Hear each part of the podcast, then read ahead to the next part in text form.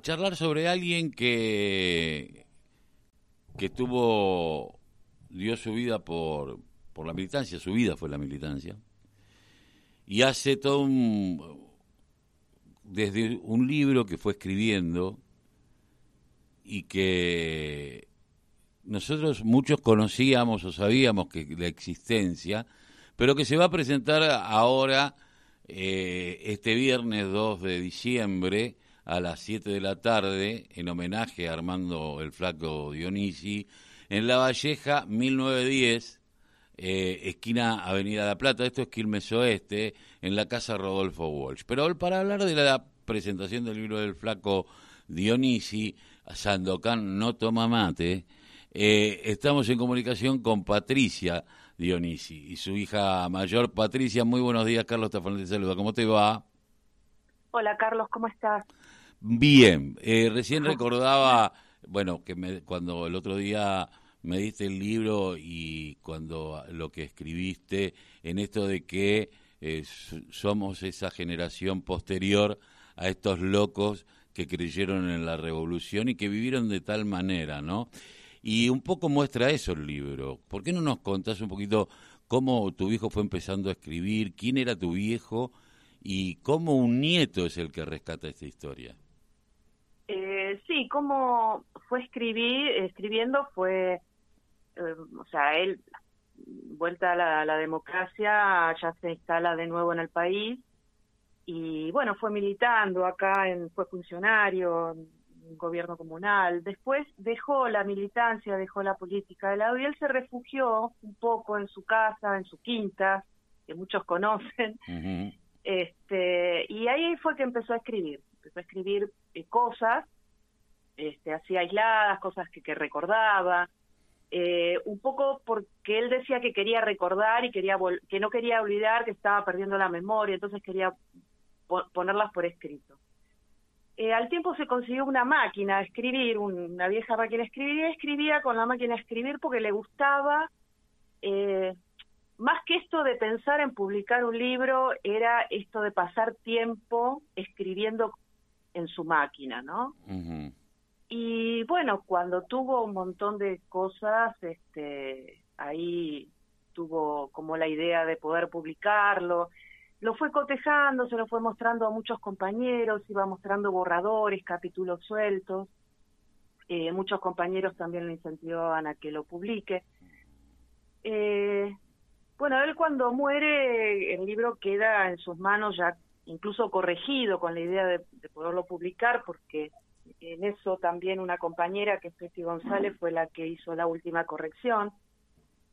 La eh, Y quedó, quedó ahí. Entonces, este, pasó el Luz, uno de mis sobrinos, eh, bueno, de poder publicarlo, ¿no? Así como estaba y como papá lo había ¿Y qué es el libro? Bueno, son una serie de relatos de vivencias de él, contadas con mucho humor, eh, con, con este, esta cosa que aparte tenía papá en, su forma de hablar, ¿no? Cuando contaba las historias. Te, morías de risa, te, de risa, bueno. Sí, aparte porque... siempre esa cuota, viste, de, humor. El flaco te, te, daba imagen de un señor muy serio, muy adusto, eh, hasta te, te imponía un, un, respeto por esa mirada que tenía, y cuando hablaba tenía esa cuota de, eh, que podríamos decir, de sarcasmo también, en donde vos te terminabas cagando de risa porque el tipo te los contaba como,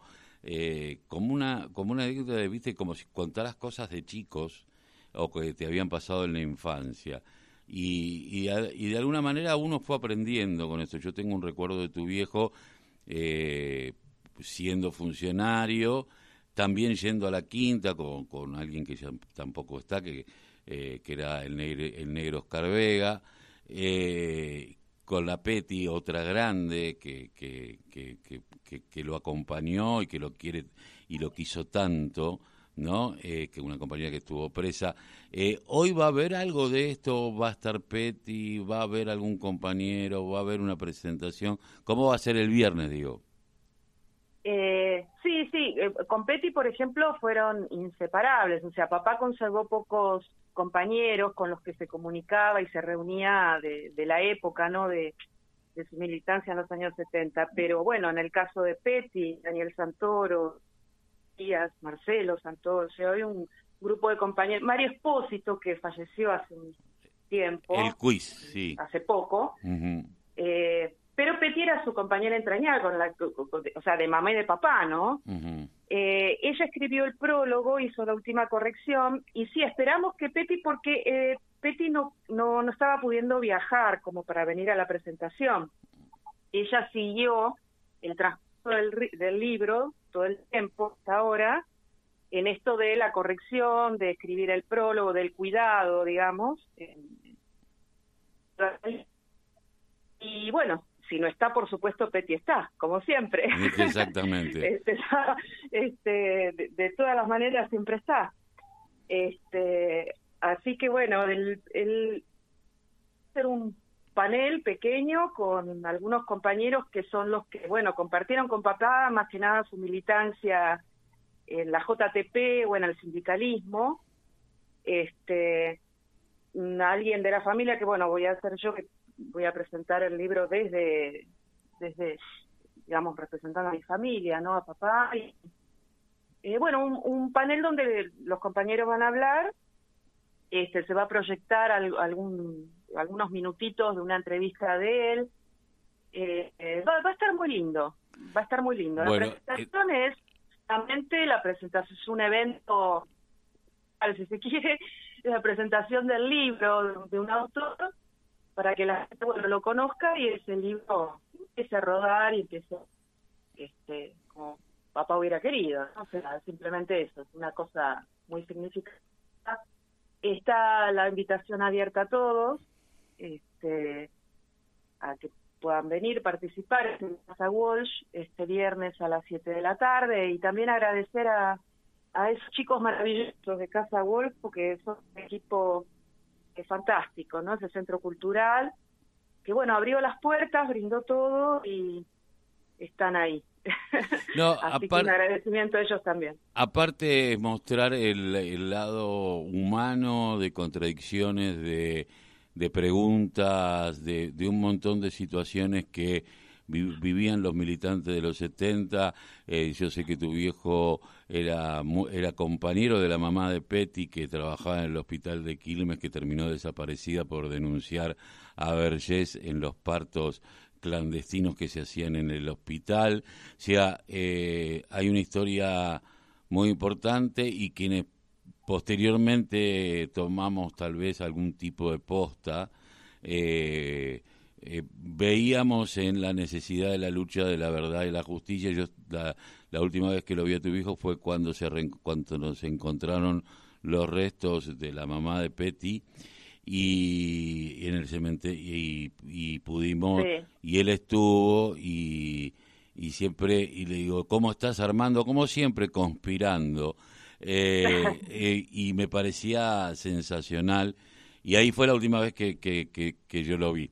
Bueno, esperamos eh, estar el viernes a las 7 de la tarde ahí en la Casa Rodolfo Walsh, en este centro cultural en La Valleja 1910, esquina Avenida La Plata, y también para que esto, en, los chicos de la nueva militancia, mostrar que eh, a veces no es todo eh, leerse un párrafo y repetirlo como loro, sino que también los militantes han tenido contradicciones, se han peleado, se han vuelto a encontrar, porque es como la vida misma, ¿no? La militancia es la vida, me parece, a mí, y creo que de eso se trata. Eh, hay una actitud bastante crítica de papá y eso es también lo que despierta un poco el libro porque bueno ya de hecho papá también despertaba e, esa contradicción eh, bueno eh, por ahí algunas críticas hacia su, su organización en ese momento pero bueno, ya te digo, todo contado con mucho humor, como era él, que, que seriamente te decía, este, te contaba un chiste o algo y era una cosa eh, tremenda por ahí lo que estaba diciendo, pero con ese humor negro que tenía. eh, sí, tiene muchas eh, cosas y lo valioso por ahí es el relato de un militante que, bueno, ha vivido esa época y nada más que la digamos, lo narra desde su lugar, desde su punto de vista y desde lo que él ha vivido, ¿no? Y con respecto a María Luisa, sí, ellos se conocieron en el sindicato de sanidad, pues María Luisa, María Luisa era eh, obstetra, partera, eh, y ellos militaron juntos en el sindicato de sanidad, también tenían un vínculo. Hay un capítulo en el, en el libro que también habla de eso, cuando van, cuando preparan la, la movilización a, a recibir a Perón y eso, bueno, está ahí María Luisa también como personaje y cuenta. Es como bastante transversal porque aparecen muchísimos personajes de la época en Zona Sur, este que por ahí cosas que uno no ha conocido, ¿no? Y que por ahí las puede conocer desde otro punto de vista y, eh, a través de este libro. Eso es lo lindo que tiene. Patricia, te agradezco mucho que hayas pasado por la voz, el grito que les calla el silencio aquí en la radio de la Unión Nacional de Clubes Bueno, nosotros te agradecemos a vos. Un abrazo gigante a todos y nos vemos el viernes. Un abrazo para vos. hasta, luego. Bueno, la mirada de la verdad subjetiva que tiene un militante en los 70 con sus críticas, y yo siempre digo, ¿no? Uno forma, eh, cuando uno habla de peronismo, sobre todo, dice, pero ustedes son contradictorios, le dicen los peronistas, no lo, dicen. Ustedes saben que yo me autodefino como tal, por lo tanto, no le, no le tengo miedo. Esto de la pelotudez de que los periodistas no tienen ideología, me parece una pelotudez supina, pero